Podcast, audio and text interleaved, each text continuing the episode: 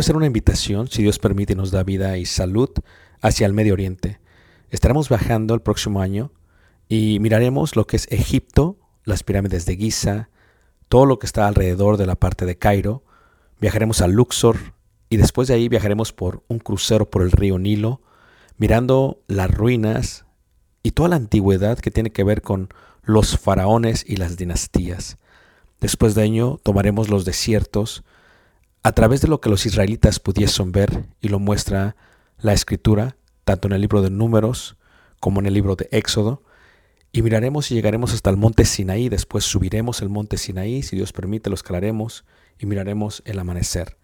Tomaremos la ruta real, por lo que se conoce como Jordania, miraremos varios de los desiertos, de los amonitas, de los amorreos, de los madenitas, de los edomitas, y llegaremos a lo que se conoce como una de las maravillas del mundo, Petra tomaremos y miraremos algunas de las ciudades del Decápolis y luego entraremos por el río Jordán a lo que es Israel y en Israel miraremos muchas de las partes que se mencionan en la Biblia. Durante este viaje, si Dios nos permite, podremos aprender juntos la arqueología, la cultura y también aprenderemos mucho de lo que dice la palabra de Dios y daremos vida a ello mismo en los lugares donde se menciona. Esto será de gran bendición para mí y yo sé que Dios nos bendecirá a todos juntos si es que quieres aprender ello. Una vez más, si quieres más información, puedes visitarnos en la página personal ricardobarrera.us y esperamos Dios nos permita llegar a ese momento. Dios suerte bendiga y espero esta próxima clase sea de edificación para ti, lo cual fue para mí cuando la preparé. Dios te bendiga. Gracias. ¿Qué es la palabra triunfar? Tal vez en el status quo de la sociedad del día de hoy, triunfar significaría estar en un pedestal rodeado de muchísima gloria, posiblemente confeti, posiblemente medallas o posiblemente una, una corona.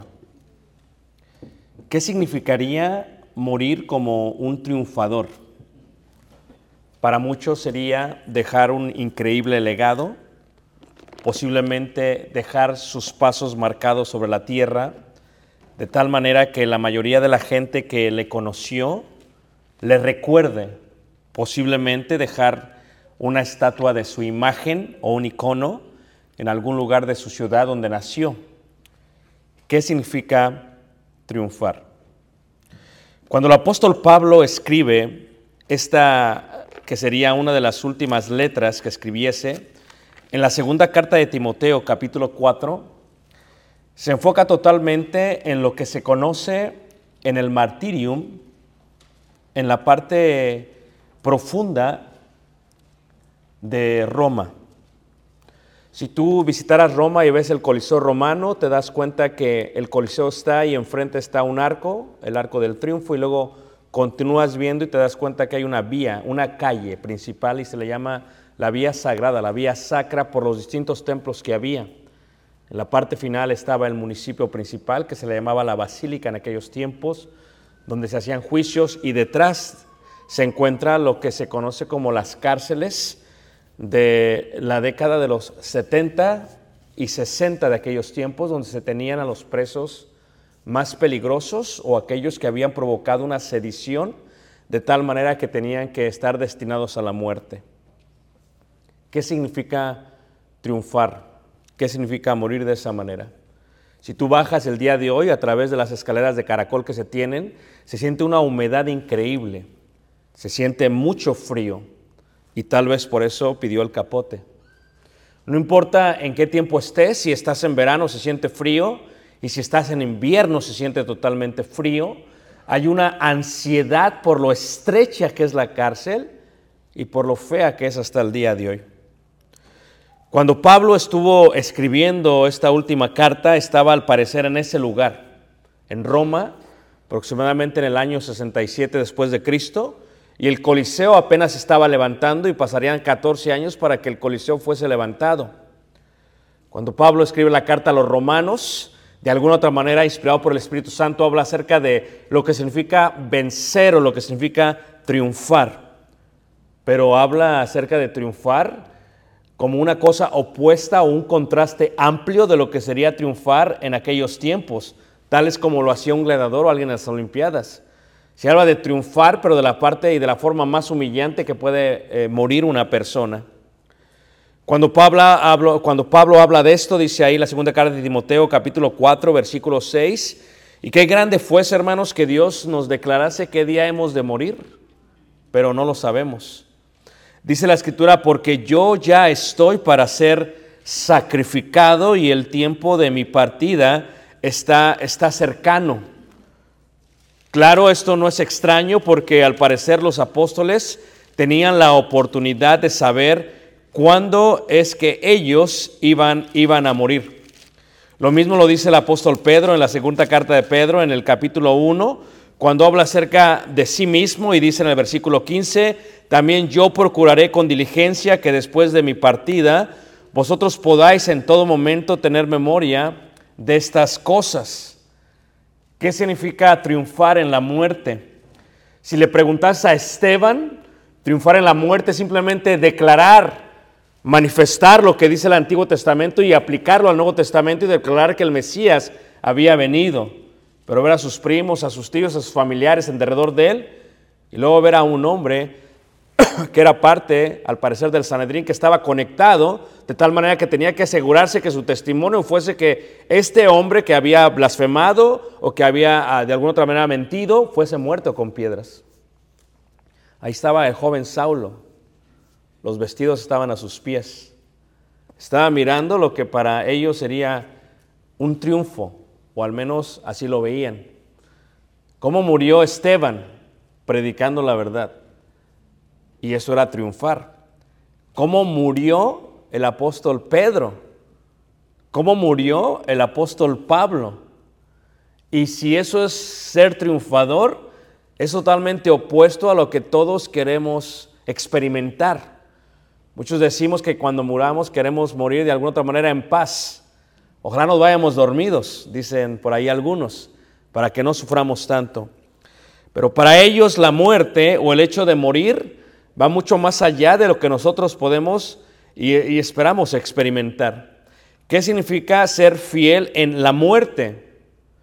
Cuando se estaba levantando el Coliseo, el cual tuvo que haber visto el apóstol Pablo, fíjate cómo dice la carta de Romanos en el capítulo 8, se puede mostrar, ¿verdad? Una muy buena noticia para todos y cada uno de nosotros, pero también una muy mala noticia si lo vemos de otra manera. En Romanos capítulo 8, versículo, versículo 31 eh, en adelante, mientras se colocan los primeros dos pisos del Coliseo romano, lo cual tuvo que haber visto Pablo, porque el martirio estaba no muy lejos de ahí, y porque visitó Roma anteriormente a la iglesia, y porque cuando escribió esta carta todavía no había llegado para allá. Pero mira cómo lo coloca él. ¿Qué significa triunfar en la muerte? ¿Qué pues diremos a esto? Si Dios es por nosotros, ¿quién contra nosotros? El que no escatimó a su propio Hijo, sino que lo entregó por todos nosotros, ¿cómo no nos dará también con él todas las cosas? ¿Quién acusará a los escogidos de Dios? Dios es el que justifica. ¿Quién es el que condenará? Cristo es el que murió, más aún el que también resucitó, el que además está a la diestra de Dios, el que también intercede por nosotros. ¿Quién nos separará del amor de Cristo?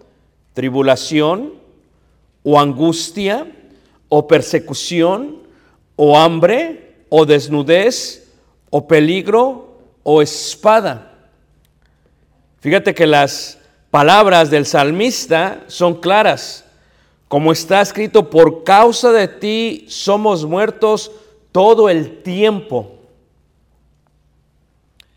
Si mirases las catacumbas y la humedad que existe en ellas, en todos los túneles subterráneos que se encuentran en Roma, si mirases los frescos que declaran la fe de los esclavos y de los hermanos del primer siglo, si vieras cómo los perseguían, los arrastraban, los quemaban para alumbrar la vía sacra, si vieras cómo los echaban dentro del Coliseo, si vieras cómo se mofaban de ellos y cómo era un espectáculo para ellos, y lo que le está diciendo el apóstol Pablo es una buena y una mala noticia.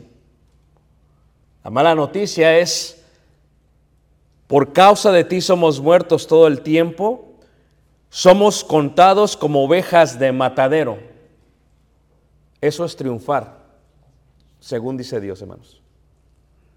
Triunfar es morir humillado arrastrado, vituperiado, golpeado. Cuando Pablo escribe la carta de Timoteo, dice, tal vez piense la gente que estamos destruidos, pero deben recordar que no estamos derrotados. Si piensa la gente que estamos desesperados, deben recordar que no estamos angustiados. La idea general de ser fiel en la muerte clama la voz de los mártires de las catacumbas de Roma, del propio lugar que Pablo escribiese y por muchas décadas fueron perseguidos nuestros hermanos. Y la buena noticia es esta. La buena noticia es, antes en todas estas cosas somos más que vencedores. Pero ¿a quién le gusta vencer de esa manera? ¿Quién os hará morir en manos de soldados romanos? ¿Y cómo una persona puede ser fiel de alguna u otra manera? La palabra fiel es una palabra que viene de la palabra fe, de pistos. Y pistos significa digno de confianza, alguien que cree. Y hay una gran diferencia entre estar persuadido y estar convencido. Y esto es tan importante que se le enseña a la iglesia porque la iglesia a veces no entiende la diferencia. Una persona puede estar persuadido de que el alcohol es malo, pero sigue tomando, porque no está convencido que lo va a matar, no está convencido que es pecado y no está convencido de la condenación que él mismo puede traer. Y la idea de la fidelidad no se encuentra en cuán tan persuadidos estamos hasta morir, sino en cuán tan fieles o convencidos en cuanto a la muerte de Jesús, la sepultura, la resurrección, es la que demuestra si somos fieles hasta el final o no. La palabra pistos también tiene que ver con la palabra leal, ser leal. ¿Leal hasta cuándo? Hasta morir. Esa es la idea, la idea general. Si alguna vez has escuchado la palabra amén en una oración, si nos visitas, debes de entender que la palabra amén significa literalmente ser fiel, cumplir lo que se está diciendo en la oración o declarar que Dios es fiel y que va a hacer lo que le estamos pidiendo, porque Él es justo y Él es fiel. Jesús lo dijo, porque todo lo que pidamos en su nombre, Él lo que va a hacer. La palabra propia no solamente es la confirmación, es la acción de los hechos. Es el momento en que salimos de las aguas del bautismo. Es el momento en que decidimos morir al viejo hombre y decir, vamos a caminar. Es el momento en que pusimos la mano por el arado y dijimos, no vamos a ver hacia atrás, porque el que mira hacia atrás no es digno del reino de los cielos. Es el momento en que sale Lot con sus hijas de Sodoma y Gomorra y decide no voltear porque cree, no solamente está persuadido, está convencido que si voltea algo no va a suceder bien. Pero en el caso de su esposa salió, pero luego volteó. Es la idea general de seremos fiel hasta la muerte o no. Y cuando vemos al hermano Pablo, si viéramos su vida como era antes, el lujo, el elitismo, la comida, eh, el tipo de, eh, eh, de distinción que le daba ser lo que era. El mes pasado entramos a, a la sinagoga principal del barrio judío en Jerusalén. Es la más hermosa que hay en Jerusalén.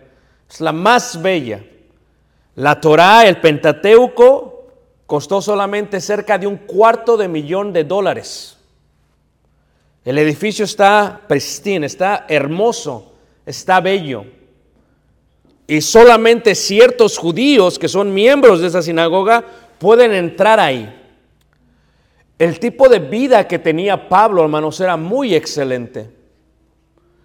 El tipo de acceso que tenía a los lujos de lo cual estaban los fariseos de fariseos era especial.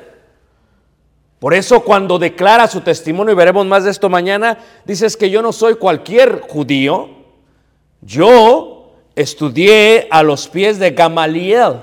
¿Y quién es Gamaliel?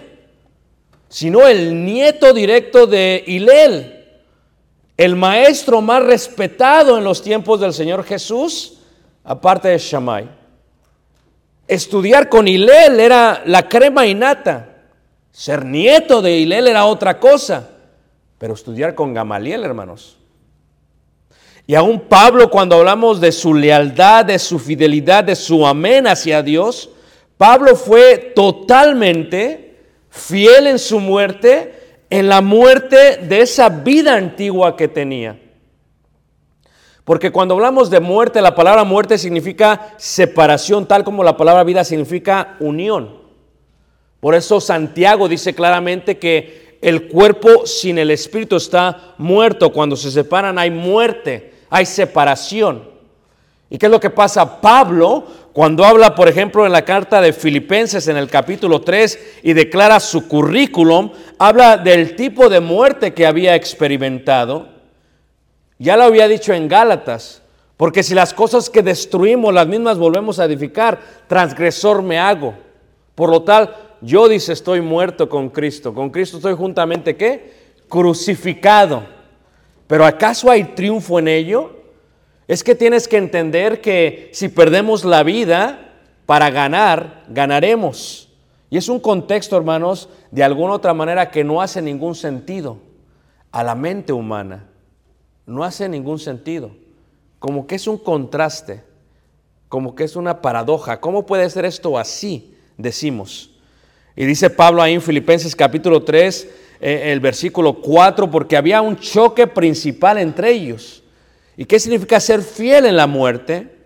Dice en Filipenses capítulo 3, Leeré desde el versículo 3, dice, porque nosotros somos la circuncisión, los que en espíritu servimos a Dios y nos gloriamos en Cristo Jesús, no teniendo confianza en la carne.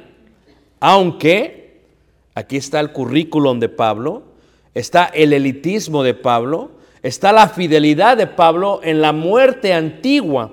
Aunque yo tengo también de qué confiar en la carne, si alguno piensa que tiene de qué confiar en la carne, yo más. Circuncidado, dice, al octavo día. Y es que había un choque increíble en la ciudad de Filipos. la, la primera iglesia en Europa, la iglesia que se había establecido por la prohibición del Espíritu Santo de no ir a Bicinia. Cuando llegó Pablo literalmente a Filipos y la estableció, había un choque entre judíos y gentiles. El problema es que la mayoría de los judíos eran prosélitos, o sea, no eran judíos totalmente, eran prosélitos simplemente. O sea, eran gentiles que se habían convertido al judaísmo y muchos de ellos se habían circuncidado de grandes, de adultos. Y cuando lo habían hecho, Pablo lo que dice es, ustedes creen que son mucho, creen que murieron a mucho, creen que su conversión tiene que ser de mucho, creen que están siendo fieles a la muerte que tuvieron. Pero Pablo indica, yo fui circuncidado al octavo día. Esto es, yo no soy como ustedes. Yo sí fui circuncidado de niño, tal como lo fue la descendencia de Abraham, los hijos de Abraham, como fue ordenado en el pacto que Dios hizo con Abraham. Así fui yo, dice. Y no solamente de eso, dice, del linaje de Israel. Dice, yo sí soy descendiente. Es más, yo puedo ir hasta la tribu de Benjamín. ¿A dónde puedes ir tú? Es lo que está diciendo a los prosélitos. O sea, el tipo de fidelidad de Pablo en su muerte es, había dejado muchísimo. Y es que realmente ese es el Evangelio, si nos visitas esta, esta noche. ¿Qué es el Evangelio? Es la muerte y la sepultura y la resurrección. Pero la muerte no solamente inicia el día que crees que fuiste persuadido, pero fuiste convencido, sino que la muerte suscita con el hundirse en el agua, porque esa es la, esa es la sepultura según la escritura. Y ser fiel a esa muerte indica, no voy a regresar atrás a lo que yo era antes, a lo que yo fui antes. Y de alguna u otra manera, Pablo le está diciendo, ustedes, yo siempre lo pongo de este ejemplo, hermanos, para que me entiendan. Los aviones tienen tres tipos de asientos el día de hoy. Antes se decía primera clase, ya no se dice así, ¿ok? Pero tienen economy en la parte de atrás, donde vas como sardina. Eh, mi hijo mide 6.2 pulgadas, 14 años, ¿ok? Y nos hemos sentado hasta atrás, claro. Y el pobre, hermanos, cuando va en un viaje de 3, 4 horas, hermanos, dice, papá, ya no puedo, mis piernas me duelen. Digo, estíralas, dices que no tengo dónde estirarlas. Última clase. Luego tienes lo que le llaman Economy Plus. Y ya él se puede estirar. Ah, y luego viene la de, la de negocios, la de business, primera clase. Uh. Pablo le está diciendo a ellos, yo morí no a esta clase, no a esta clase. Yo estaba en primera clase. Y ustedes están queriendo circuncidar y judaizar a los filipos gentiles cuando yo mismo he muerto a esto. Porque si las cosas que destruimos las mismas volvemos a edificar, transgresores nos hacemos. Pero para eso se requiere no solamente persuasión, se requiere convicción. De que una vez que hemos de morir a la antigua vida, lo vamos a hacer de por vida, no solamente por algunos años o algunos meses. Dice Pablo ahí, yo era hebreo de hebreos. Me encanta cómo comienzan en la sinagoga los servicios porque todo es en hebreo. Y lo que pasaba en aquellos tiempos es que había muchos judíos, pero no hablaban hebreo. Es lo que pasa hoy en día, ¿no? Eh, cuando llevamos a nuestros hijos a México tal vez o a Centroamérica, ¿y qué sucede? No hablan español. Le dicen, ¿qué quieres, mijo? ¿Qué quieres de comer? Un pozolito, unos tamales. Y, resulta que sale como los jovencitos estos, ¿verdad?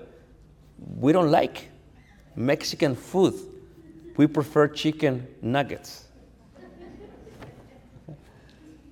We want pancakes.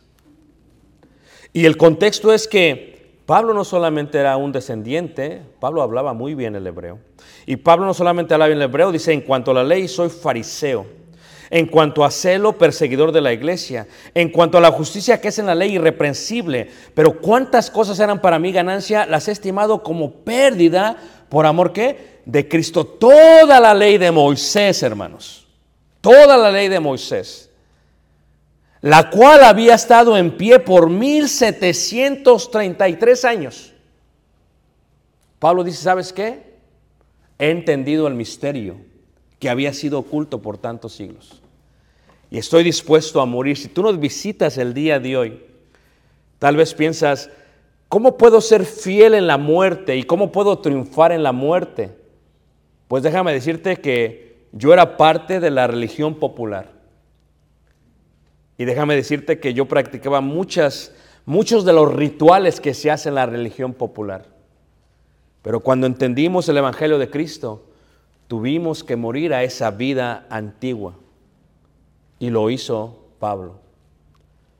Ese Saulo que estaba viendo lo que era alguien que era muerto fiel, un fiel en su muerte, Esteban, con sus vestidos a los pies, porque según la, la ley eh, eh, judaica, rabínica, dice, tiene que haber un testigo que vea que lo que se pronunció en la cámara de la roca, en el Sanedrín, se lleve a cabo. Y ese era Saulo. Saulo estaba ahí para atestiguar, ser testigo de esa muerte.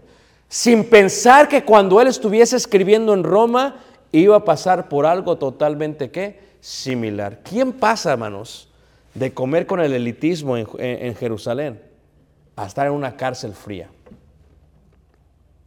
¿Quién pasa después de tener un manto blanco, como lo tenían los fariseos, a necesitar un capote? ¿Quién pasa, ¿Quién pasa que de después de ver estos rollos de la ley carísimos en los púlpitos de las sinagogas, ahora está pidiendo los rollos para seguir estudiando? ¿Quién pasa de estar acompañado con tanta gente a estar solo en una cárcel? Pablo fue fiel a esa vida antigua que él tenía. Y el concepto, si nos visitas, es, para ser un fiel triunfador en su muerte, tienes que morir a la vida antigua. Si eres borracho, tienes que dejar de ser borracho. Es más, lo explica mejor Pablo en primera carta de Corintios en el capítulo 6, en el versículo 9, cuando manda esta carta y, quiere asegurarse que comprendan este concepto de la muerte. Primera Corintios 6, en el versículo 8, eh, 9 y 10, dice así. Versículo 9 dice, ¿no sabéis que los injustos no heredarán el reino de Dios? No erréis.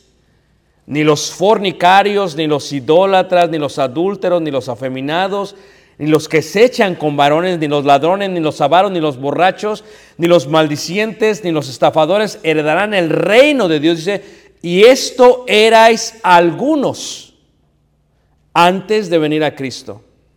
Cuando ves el camino que se dirige, hermanos, hacia Damasco, puedes sentir todavía el gran celo que tenía Pablo como perseguidor de la iglesia.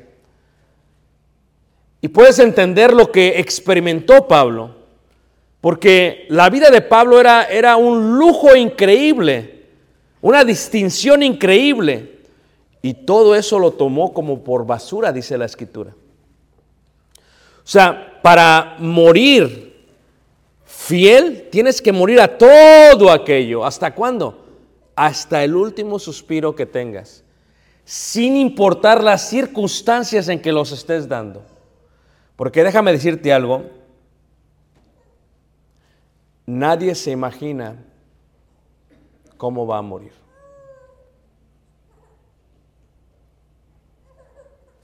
Nadie se imagina cuánta gente habrá a nuestro alrededor.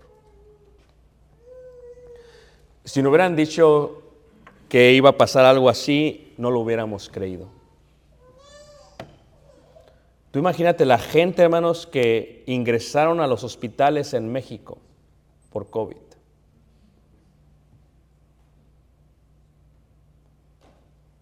Mi esposa perdió cinco tíos. Una de ellas era creyente. Y la única manera para comunicarnos con ella era a través de un celular que la enfermera le permitía tener.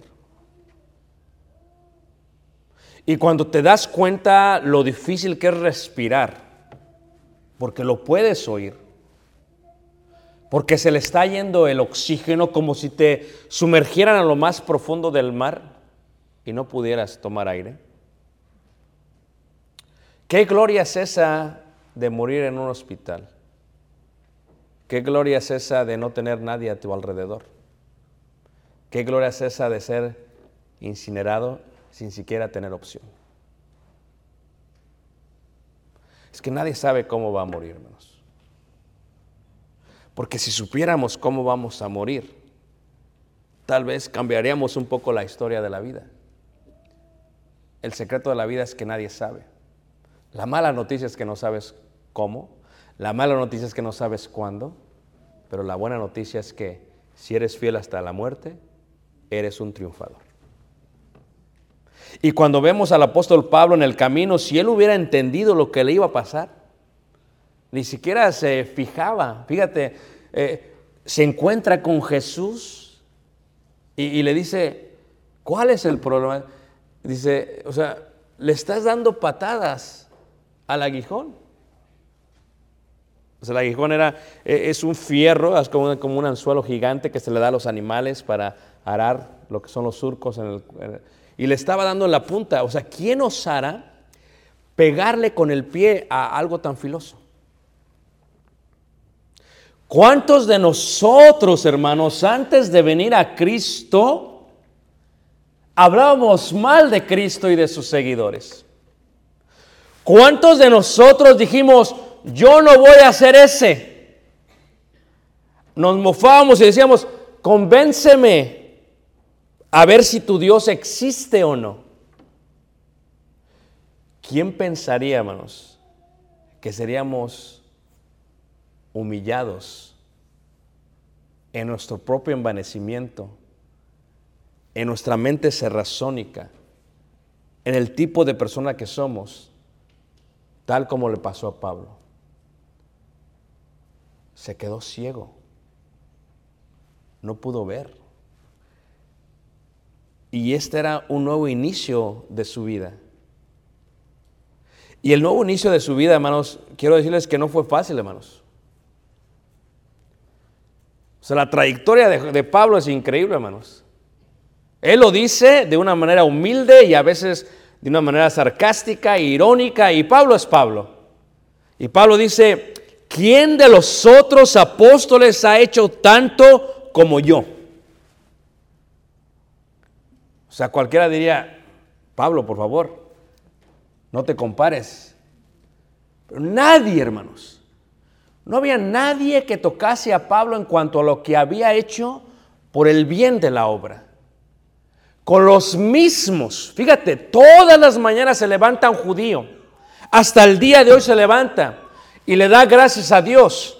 Y lo dice en hebreo y dice, te doy gracias Señor. Número uno, porque no nací siendo gentil. Número dos, porque no nací siendo mujer. Y número tres, porque no nací siendo una bestia, un animal. Había una comparación de una bestia, de un animal con ellos. ¿Cómo le llamó Jesús a aquella mujer gentil que vino y dijo, no, no, no, dice, es que no, o sea, no le puedo dar a los perrillos. Fíjate el concepto judío que tenían. Ahora, a lo que Pablo había dicho, a lo que se había negado, ahora se tenía que sentar a comer con ellos. Se tenía que quitar el calzado para verse como ellos. Se tenía que hacer a los gentiles comer como los gentiles, vivir como los gentiles. ¿Tanto lo odiabas, Pablo? Bueno, este va a saber qué tipo de instrumento porque le va a tocar sufrir. Totalmente fiel a su muerte, hermanos. Y el tipo de vida que vio Pablo es admirable. Porque desde el momento en que empieza su ministerio, aproximadamente en la década 34 después de Cristo, y la manera en que él lo va viviendo poco a poco, hermanos. Desde la revelación, su preparación por tres años, su predicación, su visita a Jerusalén, hermanos, no es fácil regresar. Uno tiene que ser fiel hasta la muerte después de la vida nueva. No es fácil volverte a enfrentar a todos tus amigos. Y hay veces tú eres el cabeza o la cabecita de los amigos, el que ponía todo el ambiente, ¿a poco no? No sé ustedes, pero eh, yo era la cabecita del ambiente. ¿eh? Ya llegaste. Ah, Tal vez tú eras el que disparabas. No voy a decir qué. Eras el que reunías, en tu casa se hacía todo. Y de pronto llegas humillado. ¿Y qué te dicen ellos? ¿Qué pasó? ¿Ya no hablas igual? ¿Acaso te volviste un aleluya? ¿Eres un amén ahora? Pablo, hermanos, se tuvo que enfrentar a sus hermanos, a sus primos, a sus tíos. Casi lo mataron, hermanos, en una de sus primeras misiones. Lo sacaron medio muerto, dice la escritura. Pablo fue fiel en Jerusalén, fue fiel ante el concilio, hermanos. Siguió adelante. El tipo de obra que hizo Pablo, hermanos, fue increíble. Y todo esto lo llevaba a qué, hermanos? A una noche fría en Roma. No lo entiendo. Tú sabes que a veces cuando una persona se, jubila o se retira de la compañía, le dan una pequeña placa y la ponen en la pared. Y llega el hombre con la placa a tu casa y quita la foto de su esposa, la de sus suegros, ¡pum! Ahí está la, la placa. Y quiere que todos vean la placa. No es cierto, hermanos. Tú sabes que hay, hay, gente que antes de morir, ¿sabes qué? Cuando muera, me vas a asar el pilar más alto que hay. Es más, quiero mi foto y la quiero en tercera dimensión. Y no cualquier foto. Quiero la mejor foto de mi perfil en Facebook. Me la colocas ahí, por favor. Tú sabes que el triunfo, hermanos, es quedar borrado de la historia. Imagínate tú, hermanos, veo a Pablo y me acuerdo de Moisés. O sea, Moisés llevó al pueblo de Israel 40 años, hermanos, y cómo le batalló. Dice que no había hombre más manso que él en toda la tierra. Yo le digo, ay Señor, dame un poco de Moisés porque a veces quiero matar a mis hermanos. De veras. Porque los israelitas no eran fieles, querían regresar a su vida antigua. La vida nueva para ellos fue el mar rojo. Les estaba dando una tierra que prometía leche y miel. Pero decía, no, me acuerdo cuando era esclavo. Como el hermano que dice, me acuerdo de las frías. Me acuerdo de los ángeles azules. Me acuerdo del baile, esa vida antigua y quiere regresar allá. Pero Moisés, hermanos, fíjate, el tipo de fidelidad comete un error, totalmente un error increíble en Petra. ¿Y qué es lo que sucede con él, hermanos? Le dice Dios, no vas a entrar. ¿Dónde está mi placa, Señor? No va a haber placa. ¿Dónde está mi lápida? No va a haber, no va a haber pilar. Nadie, ni un israelita, después, después de tres mil años, va a saber dónde moriste. Porque la gloria no es tuya, Moisés. La gloria es para mí, dice el Señor. Súbete en el monte Nebo y muérete. Y eso es triunfo, hermanos. Quedar borrado de la historia.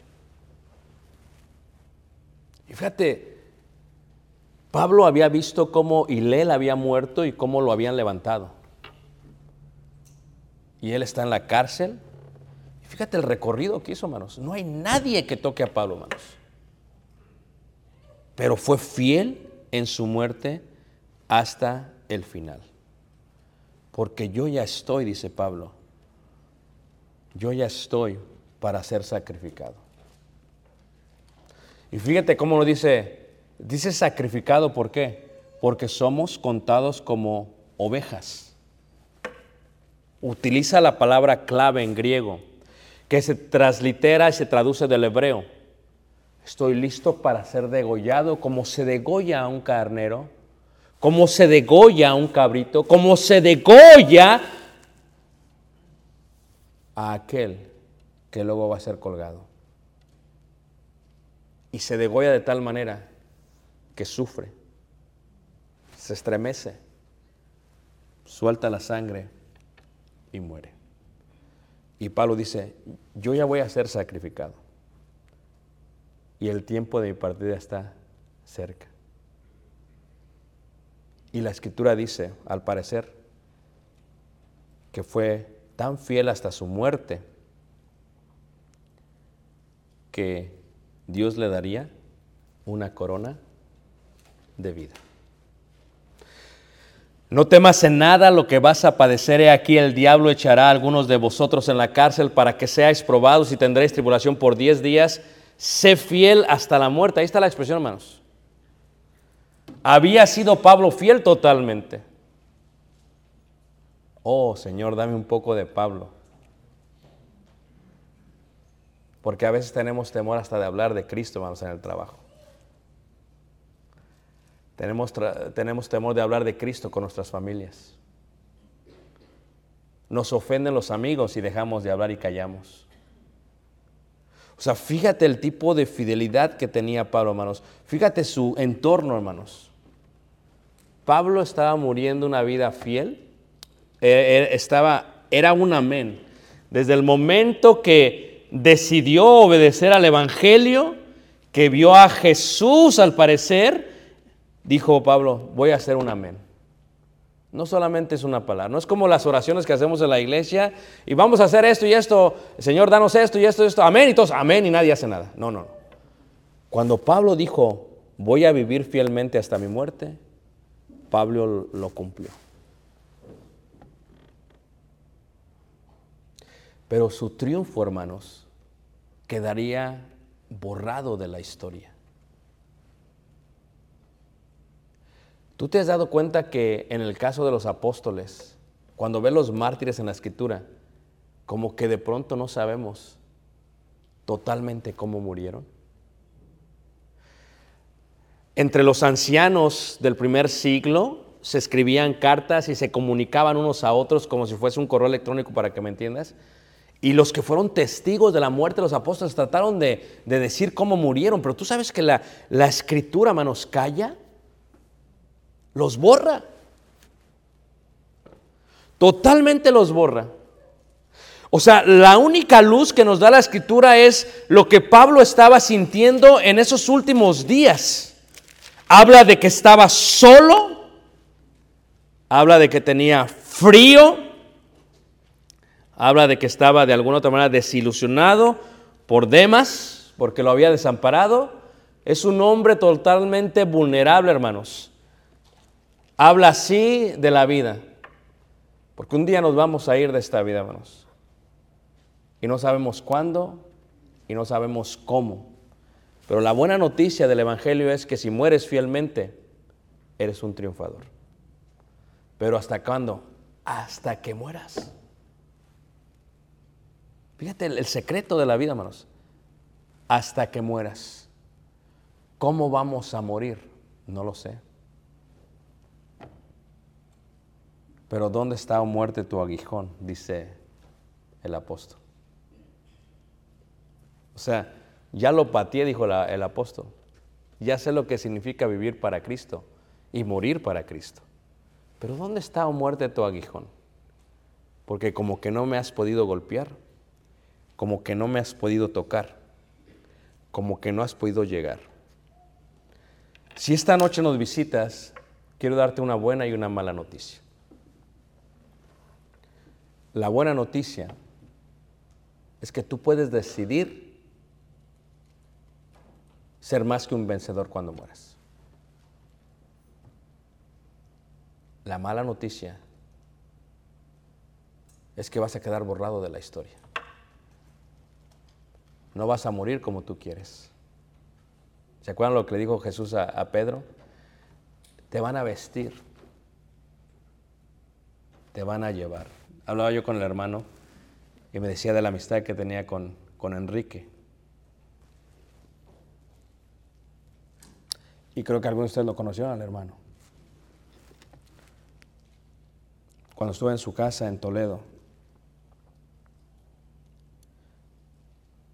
una de las cosas que me dijo el hermano fue, es que yo anhelo regresar a Estados Unidos. Y si conocieron a la hermana, eh, Noemí, tan dulce la hermana siempre con su boca. Oye, cariño. Dice, tú no te emociones. Tú ya no estás para eso. Ya la doctora, te- el doctor te dijo que tú no puedes viajar. ¿Sabes tú que el hermano no dormía en su cama? ¿Sabes tú que tenía que dormir en un sofá eléctrico porque no se podía parar? ¿Sabes tú que para pararse y estrecharme tuvo que utilizar el botón?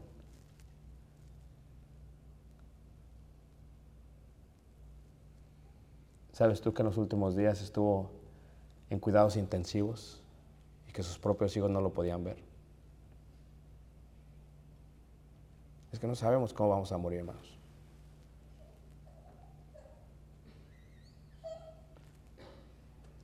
Pero el secreto de la vida es, vamos a quedar borrados de esta vida. Y la mala noticia si nos visitas es, yo no sé cómo vas a morir, solo Dios lo sabe. Pero sobre esa mala noticia quiero decirte que en Jesús hay esperanza. Después de la muerte hay vida eterna. Pero no tienes que estar persuadido. Porque ¿cuántos de ustedes dicen, yo creo? No, yo creo en Jesús, yo creo en Dios. Pero obedecer al Evangelio es otra cosa. Yo creo en Dios, pero dejar mi vida antigua es otra cosa. Yo creo en Dios, pero vivir fiel hasta la muerte es totalmente otra cosa.